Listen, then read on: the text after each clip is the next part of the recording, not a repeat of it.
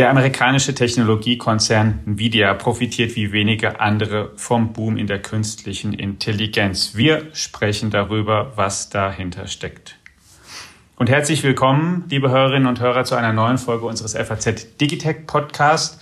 Und herzlich willkommen auch demjenigen, mit dem wir darüber heute sprechen, unser New Yorker Korrespondent Roland Lindner. Hallo Roland. Hallo Alex. Ja, wenn man sich auf die Börsenkursentwicklung ähm, bezieht, dann ist die, die Sprache eindeutig um 200 28 Prozent ungefähr ist der Aktienkurs von Nvidia in diesem Jahr gestiegen, stärker als der vieler anderer Unternehmen. Jetzt hat der Konzern Zahlen vorgelegt ähm, und verdeutlicht, wie sehr er von dem Boom in der künstlichen Intelligenz profitiert. Bevor wir auf die Details eingehen, aber erstmal, es ist ja ein Name, den man trotz allem immer noch nicht so häufig hört wie die anderen großen Tech-Unternehmen. Was ist Nvidia denn eigentlich für ein Unternehmen? Was machen die? Die machen Chips, also Halbleiter und ja, wie du sagst, sie sind wahrscheinlich nicht jedem ein Begriff und bis vor kurzem sind sie vermutlich auch unter allen Chip-Herstellern nicht unbedingt einer der allerbekanntesten gewesen. Also vielleicht hat man dann eher an Intel gedacht als, als an Nvidia. Aber auf einmal ist Nvidia das Chip-Unternehmen schlechthin.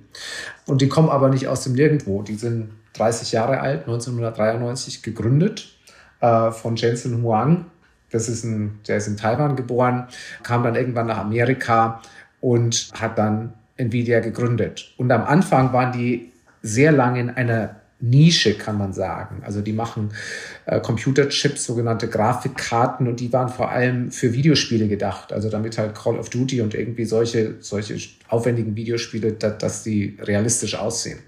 Und in den letzten Jahren hat sich aber herausgestellt, dass sich diese Chips in ihrer Architektur sehr gut auch für andere Sachen, für sehr komplexe Anwendungen eignen und eben darunter auch für KI. Und da KI eben im Moment das Gebiet schlechthin ist, ist Nvidia einer der größten Profiteure. Und deswegen sind wir jetzt da, wo wir heute sind, dass Nvidia der erste Halbleiterhersteller ist, der jemals mit mehr als einer Billion Dollar an der Börse bewertet wird.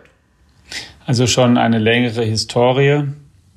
Computerspieleunternehmen als erste Kunden. Und das war wirklich tatsächlich so, ne? die haben also einfach der Anspruch oder was man ja da leisten muss, wenn man eine Grafikkarte macht, eben die Computerspielsoftware oder die muss die, die, die, Bilder, die müssen halt ordentlich aussehen. Und am besten eben nicht nur 2D, wie das am Anfang war in der Computerzeit, sondern irgendwann 3D und immer hübscher. Und das war wirklich lange Zeit das Kerngeschäft und das, was die eigentlich wirklich hauptberuflich gemacht haben. Bis ein ganzes Stück nach der Jahrtausendwende, muss man sagen. Genau, machen sie heute auch immer noch, ist auch immer noch ein äh, sehr wichtiges Geschäft, äh, wird aber jetzt natürlich, also ziemlich plötzlich, innerhalb weniger Monate, kann man sagen, total in den Schatten gestellt von der KI-Sparte. Und weil man festgestellt hat, und das ist das, sozusagen, so bin ich auf die damals zuerst hier gekommen, als ich mich auch vor ein paar Jahren in KI hier eingearbeitet habe und bei ein paar Forschungszentren war, die haben wir dann gleich gesagt, naja, wir haben bestimmte Rechen, Großrechner-Rechenzentren hier, die und haben eben, sind froh, dass wir auch die neuesten Nvidia-Chips, ähm, GPUs, dass wir die verwenden können, weil die eben sich ganz toll eignen, weil diese Berechnungen, die man für neuronale Netze braucht in der KI, die sind also sozusagen parallel zu berechnen. Matrizenrechnung, die sind sehr, sehr gut zu machen, eben mit dem, was Nvidia anbietet und viel besser als mit dem, was die Konkurrenz macht. Und deswegen wollen wir die. Und dann hat Jensen Huang hat ja erkannt, okay, das ist vielleicht wirklich das ganz große Geschäft und mehr oder weniger den Konzern wirklich dahingehend umgebaut und darauf sehr stark getrimmt, dass sie das jetzt eben machen, ja. Genau, und das eigentlich auch schon vor vielen Jahren und auch noch zu einer Zeit, wo man noch nicht so viel über KI gesprochen hat. Und das ist auch nicht eine reine, reine Hardware-Geschichte, also nicht einfach nur halt ein Chip, sondern es ist auch eine Software-Geschichte. Nvidia haben schon vor vielen Jahren, die haben so eine Softwareplattform entwickelt. CUDA heißt die. Und die hilft eben dabei, diese Chips sehr, sehr leistungsfähig zu machen und dafür zu sorgen, dass diese Chips für, für diverse Sachen genutzt werden können und eben vor allem auch für sehr komplexe Sachen. Und das haben dann schon vor zehn Jahren oder so die ersten Leute, die sich mit KI beschäftigt haben, haben dann herausgefunden, dass, dass sie sich dafür eben sehr, sehr gut eignen. Und insofern hat Nvidia schon, schon vor einigen Jahren angefangen, sich darauf auszurichten, weil sie dachten, das wird bestimmt ein riesenwichtiges Gebiet. Und jetzt hat eben quasi der Markt Nvidia auch eingeholt. dadurch, dass eben KI jetzt das große Thema ist und seit es ChatGPT gibt, sich die ganze Tech-Branche drauf stürzt. Und weil sich alle drauf stürzen, brauchen jetzt alle die Nvidia-Chips, weil keiner so gute Chips hat wie Nvidia. Baut Nvidia die selbst? Nein, die machen das ja wie eigentlich die meisten Unternehmen aus der Chipindustrie. Die haben einen Auftragsfertiger und im Fall von Nvidia ist das äh, TSMC, also die Taiwan Semiconductor Manufacturing Company. Das ist ja ein riesengroßer äh, wenn nicht der größte Auftragsfertiger ja, ähm, ja. In, der, in der Welt. Und ähm, die machen die Chips für Nvidia. Nvidia designt sie und TSMC fertigt sie.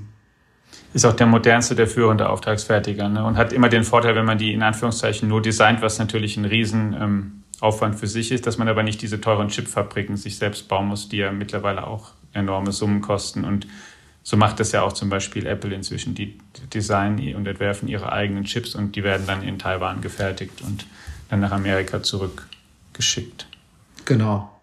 Schillernd irgendwie tritt ja der Gründer auch und der CEO Jensen Huang auf mit seiner, ich weiß nicht, ob er immer noch mit, mit ähm, Lederjacke und schwarzer Jeans, aber ähm, kannst du den mal ein bisschen beschreiben, was das für ein Typ ist? Weil man hat immer so den Eindruck, das ist auch eines, es gibt ja Unternehmen, da spielt es weniger eine Rolle, wie genau jetzt der Chef ähm, auftritt oder wie er sich so in die Öffentlichkeit trägt. Aber er scheint ja so einer zu sein, der schon ein bisschen, ähm, bisschen offensiver sozusagen da agiert.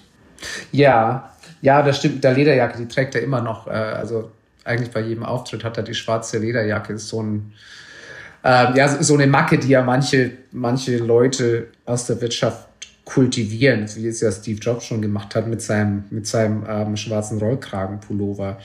Also Jensen Huang, das habe ich schon gesagt, er kommt ursprünglich aus Thailand, äh, Taiwan, war neun Jahre, als er mit nach Amerika kam, zusammen mit seinem Bruder. Seine Eltern wollten irgendwie, dass er in einem Umfeld aufwächst, was ihm irgendwie mehr Chancen bietet. Und ja, dann hat er eben hier studiert, unter anderem an der Stanford University im Silicon Valley und war damit quasi schon nahe dran an der Tech-Industrie und hatte dann erst so ein paar Jobs bei anderen, also zum Beispiel äh, AMD, Advanced Micro Devices, anderer großer Chip-Anbieter und dann gründete er eben Nvidia. Und ja, wie gesagt, 1993 schon und der Mann ist immer noch CEO. Also das ist wirklich eine Seltenheit, dass Leute so lange von Anfang 30 äh, Jahre lang ähm, Vorstandschef in ihrem eigenen Unternehmen sind. Und er ist in dieser Position auch unangefochten.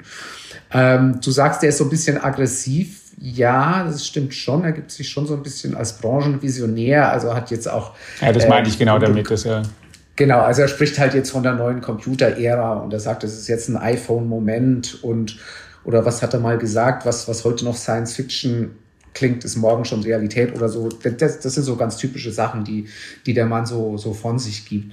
Ähm, lustigerweise, er hat mal erzählt, dass er früher ein ganz furchtbar schüchternes Kind war und, und ähm, das merkt man ihm heute gar nicht mehr an, wenn er so auf der Bühne steht mit seiner Lederjacke und die großen äh, Branchenvisionen aufzeichnet.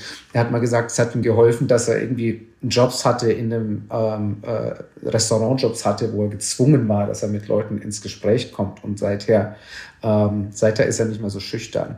Also heute ist von dieser Schüchternheit nichts mehr zu spüren. Wieder hat, habe ich mal nachgesehen, 26.000 Angestellte, ist also kein ganz kleines Unternehmen, ist aber auch ein ganzes Stück kleiner als, zumindest wenn es so um Mitarbeiter geht und auch Infrastruktur, als eben diese anderen Tech-Konzerne, ist aber in der Börsenbewertung jetzt auf einem ähnlichen Niveau mit 1,2 Billionen Dollar ungefähr. Und wenn man dann sich als Vergleich nimmt, ähm, Google Alphabet hat 1,7 Billionen, Apple dann nach wie vor am meisten 2,8, aber Meta ist dann auch weniger als eine Billion. Ähm, wie viel ist denn da, was es ja gerade in der Branche gibt, so an Hoffnung drin aus deiner Sicht, an Wachstumsfantasie und wie viel ist ähm, irgendwie schon gedeckt durch das echte Geschäft, was sie da heute einfach machen und durch die echten Verkaufs- und Gewinn- und Erlöszahlen und so? Ja, also schon noch viel ähm, Wachstumsfantasie, ähm, weil andere Unternehmen, also gerade Apple ist nun schon mal äh, schon noch um einiges größer, viel, viel größer. Apple hatte in seinem letzten Geschäftsjahr fast 400 Milliarden Dollar Umsatz. Das ist ja riesengroß. Nvidia hatte so zwischen 25 und 30, also noch quasi ein Zehntel, weniger als ein Zehntel. Aber das ändert sich jetzt natürlich rasant. Äh, also die haben ja nun in den Quartalsbericht, den sie jetzt angekündigt haben, der Umsatz hat sich verdoppelt. Das ist ja ein irrsinniges Wachstum und im nächsten Quartal rechnen sie wieder mit einer Verdopplung. Und die Frage ist natürlich, geht, geht das jetzt so weiter? Nvidia sagt ja, das ist, wir stehen hier vor einem langfristigen ähm, Wandel, vor einem Epochenwandel. Quasi die ganze Computerlandschaft wird sich hinbewegen zu dieser Art von Accelerated Computing, nennt das der Jensen Huang, ähm, also, also eine, eine ganz neue Art des Computing, die eben ganz anders ist, als sie das eben früher war. Und solche Anwendungen wie generative künstliche Intelligenz erlaubt für die eben, man braucht ein ganz anderes Leistungsvermögen äh, in der Infrastruktur. Muss man aber natürlich auch noch sehen, im Moment ist Nvidia fast unangefochten mit seinen Chips. Einen Marktanteil, man hört mir so um die 70 Prozent. Aber andere Leute sehen jetzt natürlich, was, was das für ein glänzendes Geschäft ist und versuchen aufzuholen. AMD zum Beispiel wird demnächst mit einem Chipsystem rauskommen, dass das ähnlich oder vergleichbar sein soll. Also Nvidia liegt im Moment noch weit vorne, das heißt aber nicht, dass das in ein paar Jahren auch noch so sein muss. Ja, da nimmst du die nächste Frage da schon vorweg, die nämlich, wie die im Markt eigentlich positioniert sind und dass sie wirklich einfach früher als andere den Trend erkannt haben, der ihnen natürlich auch nahe lag, weil sie eben sozusagen die, die, die Umkehrung des Grafikkartenprozesses, dass du eben nicht Software zu Bildern machst, sondern wie es bei der KI oft dann wichtig ist, dass du eben Bilder erkennen musst und die richtig erkannten Bilder dann zu einem Algorithmus eben machen musst. Aber dass sie eben gemerkt haben, okay, wir können das mit unserem, das ist eigentlich die Grafikkartentechnologie. Und die haben das sehr früh verstanden und andere halt einfach später und die fangen von woanders an. Aber das werde ich jetzt nämlich auch gleich gefragt. AMD ist ja so einer der, der allgemeinen Chiphersteller Intel, aber die sind einfach noch lange nicht so weit und da einfach, ähm, also die müssen da noch zulegen, wenn sie da rein wollen. Müssen sie. Und Nvidia bleibt natürlich in der Zwischenzeit auch nicht stehen. Ähm, und die haben jetzt auch bei den Quartalszahlen gesagt, sie sind in der Produktentwicklung, äh, die schreitet rasant bei ihnen voran. Die bringen äh, eine Produktgeneration nach der anderen auf den Markt. Also ist, die, die Chancen sind schon nicht schlecht, dass die auch in, auf absehbare Zeit einen Vorsprung halten können vor dem Rest des Felds. Hm, und ähm, das ist eben auch hier die Erfahrung, die, die wir zumindest auch hier in Deutschland machen, wenn wir hier mit Unternehmen reden aus dem, aus dem Internet- oder KI-Bereich oder mal in ein Rechenzentrum gehen und so. Man sieht die Dinger da schon drin und die sind ähm, sehr daran interessiert oder dahinterher, dass sie halt auch die neuesten Nvidia-Chips dort kriegen und die sind dann in diesen großen Schränken. Also so kann man sich das wirklich vorstellen, wie das aussieht. Da sind ja Schrank an Schrank und dann stehen dann diese großen, ähm, die werden so da reingeschoben aber einfach die ganzen Nvidia-Blöcke, die stehen da eben, weil die das gut können. Ja, und das sind ja wirklich auch Riesendinger. Das ist ja nicht nur so ein, ja. wir reden, hier, reden ja nicht von kleinen Chips. Der, der genau, Jensen, das ist genau. Der Jensen Wang hat gestern gesagt, die Dinger wiegen 70 Pfund, also mehr als 30 Kilo. Und, und, und jedes, also diese KI-Chipsysteme, H100 mhm. ist, ist, äh, heißen diese Modelle. Und, und jedes von denen hat 35.000 Teile. Also das sind das sind schon ziemliche Geräte, die kosten auch ziemlich viel. Also so können so 40.000 Dollar kosten, je Stück. Wenn du mal ähm, das jetzt einschätzt, in dem wie die sich entwickeln, jetzt hat man das ja manchmal, da geht ein bestimmter Trend los und dann der beflügelt ein gesamtes Marktsegment. Man sieht ja, dass in diesem Jahr an der Börse eben alle Internetkonzerne eigentlich deutlich zugelegt haben, eben auch Apple und Alphabet und auch Microsoft und so weiter. Aber ähm, Nvidia hat eben deutlich überproportional zugelegt. Haben die aufgeholt? Ist es typisch, dass sich eben die Wachstumshoffnung dann in den eher in den Ausrüstern am, am, am ehesten widerspiegelt, als in den großen, die ja eigentlich die Endkundenprodukte haben. Denn wenn es ja um KI geht, ähm, ich mich ja auch immer frage, da gibt es natürlich viel Hoffnung und Fantasie rein und da sind viele Fortschritte passiert, aber am Ende will ja auch jemand oder damit es halt funktioniert, braucht man auch ein kommerzialisierbares Produkt. Und ähm, und davon sind nach, wie vor viele Modelle ja auch ein ganzes Stück weit entfernt, dass sie jetzt so reihenweise in, in, in kommerzialisierte Anwendungen reingehen, weil sie halt noch zu viele Fehler machen, weil man ihnen eben noch nicht so vertrauen kann, dass da nicht doch noch jemand drüber gucken muss und, und, und.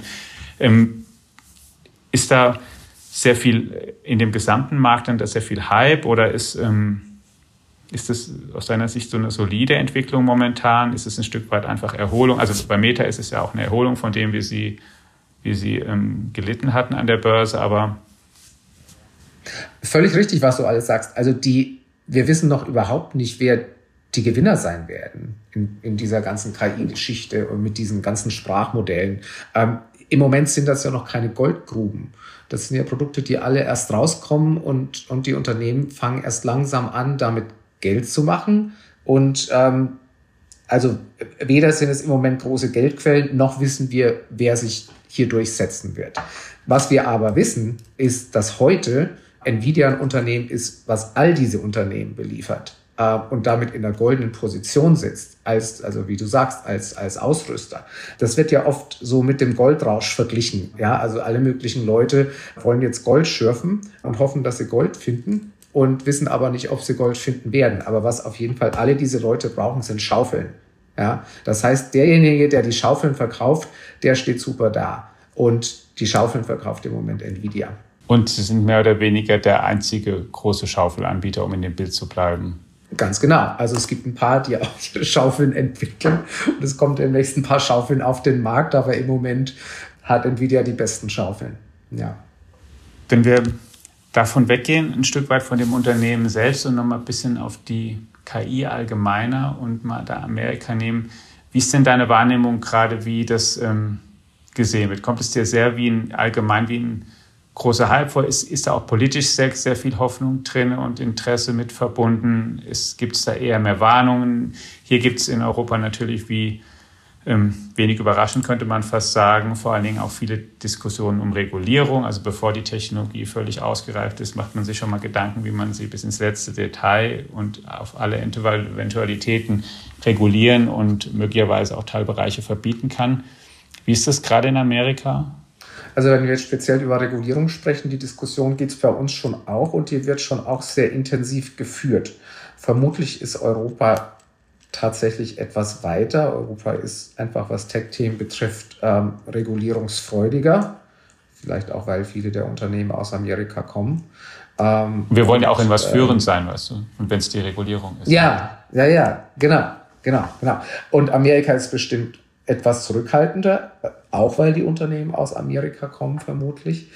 Aber die Diskussion hat eigentlich sehr bald nachdem ChatGPT zu so einer Sensation wurde, begonnen und auch an höchster Stelle. Und, und die Leute, so Sam Altman von OpenAI und Sundar Pichai von Google, sind ins Weiße Haus gekommen und, und haben über KI gesprochen. Und im Kongress wird über KI gesprochen und es gab Anhörungen. Das Problem in Amerika ist halt, dass man oft mit Regulierung nicht so schnell vorankommt und auch mit Gesetzen nicht so schnell vorankommt, weil die politische Lage eben sehr, sehr viel äh, verfahrener, polarisierter ist, ähm, als, als das jetzt in Europa der Fall ist.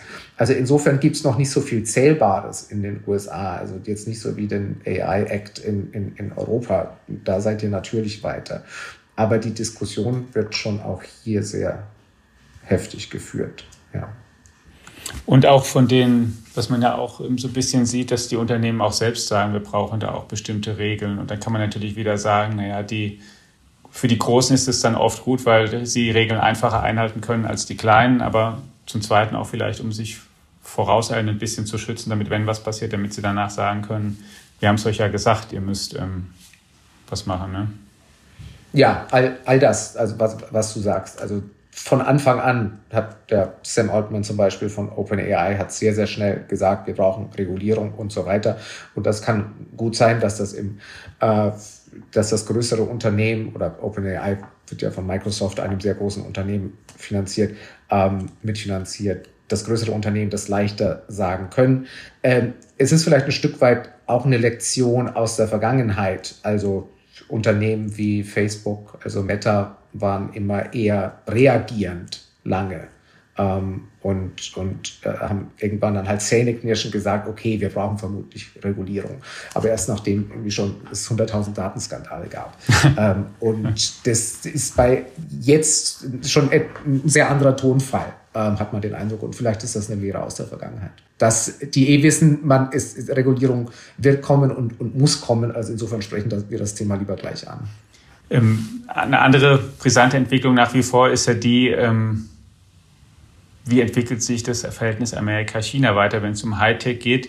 Darf Nvidia eigentlich auch diese fortgeschrittensten KI-Chips, die die machen, nach China liefern oder ist das mittlerweile verboten? Nein, sehr gute Frage. Ähm, da gibt es ja diverse Handelsrestriktionen und den, diesen ähm, schon angesprochenen H100-Chip dürfen die soweit ich weiß, nicht nach China liefern. Was die stattdessen für China machen, ist so eine Vorgänger- oder abgespeckte Version, die noch nicht unter die, unter die Handelsrestriktionen fällt. Aber es wird ja womöglich noch mehr Restriktionen geben, wie, wie Joe Biden angedeutet hat. Ähm, und das war jetzt auch Thema bei, den, bei der Vorlage der Quartalszahlen. Und, und Nvidia hat gesagt, also sie glauben zwar nicht, dass sich das jetzt unmittelbar in, in, in den Zahlen des Unternehmens niederschlägt, aber es ist schon etwas, wenn das kommt, das was eine Delle hinterlassen kann. Mhm. Also um das auch nochmal klar festzuhalten, wir reden auch bei Nvidia eben über einen Hightech-Konzern, der eine ganz sensible, aus Sicht auch der amerikanischen Regierung sensible Technologie, Hardware herstellt, die wirtschaftlich sehr erfolgreich sein kann, die aber eben auch, das ist ja der Grund, der hinter diesen Sanktionen auch steckt, der auch militärisch interessant sein kann. Und dann sagt man eben, okay, das Modernste, das geben wir nicht unserem größten strategischen Rivalen. Genau. Und China ist übrigens ein sehr wichtiger Markt für ähm, Nvidia. Also die haben gesagt, zwischen 20 und 25 Prozent des Umsatzes in dieser für KI maßgeblichen Sparte wird, wird mit China gemacht. Ähm, also das ist sehr viel. Hat Jensen Wang eigentlich auch was dazu gesagt? Die Nachfrage ist jetzt enorm nach seinen Dingern, dass der Kapazitäten stark ausweiten möchte, dass der viel neue Kapazitäten einkaufen möchte bei den TSMCs oder sowas, weil da ja auch immer die, wenn man sozusagen sich weiter zurückgeht, kann man sagen, diesmal ist es wirklich was Außergewöhnliches, weil wir halt eben jetzt KI haben. Wenn man weiter zurückguckt, dann gab es ja immer schon so gewisse Zyklen in der Halbleiterbranche, dann wurde mal viel gebaut, dann hatte man große Kapazitäten, dann waren die irgendwie da, dann wurden die aber auch mal wieder nicht gebraucht. Ist er jetzt, hat er was dazu gesagt, wie er eigentlich liefern kann? Muss man bei ihm, wenn man bestellt, dann sozusagen zwölf Monate warten auf den Chip oder kann er, kann er das schnell und, und flexibel steigern? Ja, also im Moment muss man tatsächlich warten. Also die, die kommen nicht annähernd mit der, mit der Belieferung nach. Und viele Unternehmen müssen ziemlich erfinderisch werden, wenn sie an solche Chips rankommen wollen. Irgendjemand hat das kürzlich mal in einem New York Times Artikel verglichen wie, wie mit so einem Drogendealer, so von, so von wegen, pst, hast du mal einen Age 100. ähm, ja. ähm, also es ist wahnsinnig schwer an, an die ähm, ranzukommen und gerade auch für so kleinere Start-up-Unternehmen. Also viele von diesen Chips werden ja von den ganz Großen gekauft, also von den Googles und Microsofts und so für oder Amazon für, ihr, für ihre Cloud Computing Sparten. Ähm, die rüsten die hoch mit diesen mit diesen KI-Chips und und gerade so die kleineren Unternehmen bleiben da oft auf der Strecke. Das führt dann oft angeblich schon so weit, dass, dass deren Investoren, dass deren Kapital Wagniskapitalgeber oder alle an, anderen Leute um sie herum versuchen, irgendwie ihre Beziehungen spielen zu lassen, damit sie doch irgendwie an diese Chips rankommen. Also das ist eine echte Verzweiflungslage im Moment. Aber Nvidia versucht das zu ändern, so gut es das geht. Sie sind natürlich von TSMC abhängig. Die haben jetzt äh, im Conference Call gesagt, also ja, wir unser Supply, unsere verfügbaren Mengen werden äh, sich erhöhen in den nächsten Quartalen. Wir tun alles, was wir können. Aber im Moment gibt es gibt es auf jeden Fall noch ein Ungleichgewicht. Und darauf zu spekulieren, dass es da große Entlastung gibt, weil das ähm, ist ja meines Wissens auch, auch geplant nach wie vor, dass TSMC eben auch eine Fabrik in Amerika baut, eine große, aber bis das da ist und bis die Fabrik steht, das ist halt auch was, was eher dauert noch. Ne? Sowas baust du halt auch nicht in vier Wochen, so eine Chipfabrik, um es mal vorsichtig zu formulieren. Aber da gibt es gewisse Pläne weiter, ne? Die gibt es, aber ich weiß jetzt ehrlich gesagt nicht, inwiefern die da Nvidia-Chips machen würden. Also kann sein. Ich weiß definitiv, dass sie dort Apple-Chips machen wollen. Nvidia bin ich mir jetzt nicht sicher. Ja, und in Deutschland ist es natürlich genauso. Die, die hier ähm, KI-Chips wollen, wollen welche von Nvidia und davon sozusagen unbenommen von der Diskussion, dass es hier ja unter zum Beispiel nicht nur Unternehmen, sondern auch Forschungseinrichtungen die Sorge gibt, dass wir hier überhaupt zu wenig KI-Rechenkapazität auf höchstem Niveau haben. Also dass dieses Knappheit oder das, der Bedarf, der ist wirklich durch alle Bereiche scheint mir der hier auch zu gehen.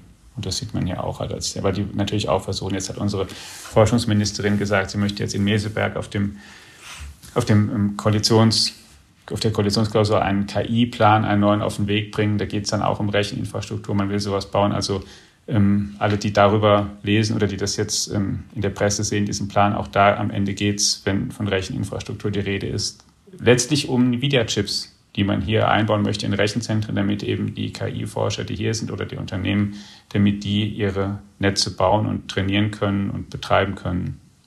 Also es ist die Wette von Jensen Huang ist bislang zumindest sehr gut aufgegangen, ne, um es auch nochmal ganz vorsichtig zu formulieren. Ja, auf jeden Fall. Auch für ihn persönlich ähm, übrigens. Der hat ja doch signifikante Anteile an seinem Unternehmen und dadurch, dass das jetzt so im Wert gestiegen ist, glaube, sein persönlicher Reichtum ist jetzt bei irgendwie 45 Milliarden Dollar oder so. Ja, also auch hier hat sich unternehmerisches Risiko sehr gut ausgezahlt, eben auch für den, der es dann schon zu Beginn und von der langen Zeit getragen hat. Und das, du hast es schon mal zu Beginn gesagt, aber würde ich auch noch mal einmal herausstellen, dass es ja auch selten ist, dass jemand nach so einer langen Zeit noch an der Spitze steht und dass er auch, ähm, zumindest ist es die Wahrnehmung hier, dass er auch, du hast unangefochten gesagt, aber auch nicht irgendwie groß in der Kritik stand. Also sozusagen mal als das komplette Gegenteil Leute wie Zuckerberg oder Elon Musk genommen, die auch schon lange da sind, aber die halt wo sich viele wünschen, dass sie jetzt langsam mal den Stab weitergeben. Sowas gibt es bei Nvidia eigentlich nicht nach wie vor und auch nach 30 Jahren nicht. Nein, ähm, nein, das stimmt. Also er ist, er ist unangefochten und ziemlich unkontrovers. Ähm, also natürlich machen die auch Sachen, die nicht direkt beim Endverbraucher ankommen. Also es ist jetzt schwer, die mit irgendetwas ähm, Schlechtem, irgendwas Bösen direkt in Verbindung zu bringen. Also ich meine, mit äh, mit, bei, bei Meta ist das was anderes. Also Mark Zuckerberg ist der Chef des Unternehmens, das für ganz, ganz viele Sachen, ganz, ganz viele schlimme Sachen verantwortlich gemacht wird. Das lässt sich bei Nvidia nicht so leicht sagen. Ja, stimmt, bei ein Unternehmen als Kunden eben beliefern. Ja. Nvidia, ein amerikanisches Tech-Unternehmen, das sozusagen der KI-Konzern ist, vielleicht der große KI-Ausrüster. Seit Jahresbeginn um mehr als 220 Prozent ist der Aktienkurs gestiegen, ein Billionenkonzern. Warum das so ist, wie wichtig der Vorstandschef ist und Gründer ist, darüber haben wir heute gesprochen. Roland, ganz herzlichen Dank einmal mehr für deine Expertise und Eindrücke. Sehr gerne. Und Ihnen, liebe Hörerinnen und Hörer, ebenfalls vielen Dank, dass Sie einmal mehr eingeschaltet haben. Natürlich halten wir Sie nicht nur über Nvidia und KI allgemeiner auf dem Laufenden in diesem Podcast, sondern auch über alle anderen wichtigen Digitalthemen. Bleiben Sie uns gewogen, bleiben Sie gesund und gerne bis nächste Woche. Ciao.